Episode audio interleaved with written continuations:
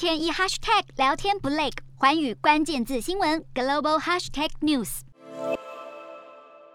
华为三十号宣布正式向世界银行集团对瑞典提出仲裁程序。华为在声明中表示，瑞典当局歧视华为，将华为排除参与五 G 建设，严重损及了华为在瑞典的投资，违反瑞典的国际义务。华为并未具体说明求偿的金额，不过当地的媒体报道，初步求偿金额约为五亿五千万美元，相当于新台币一百五十三亿元。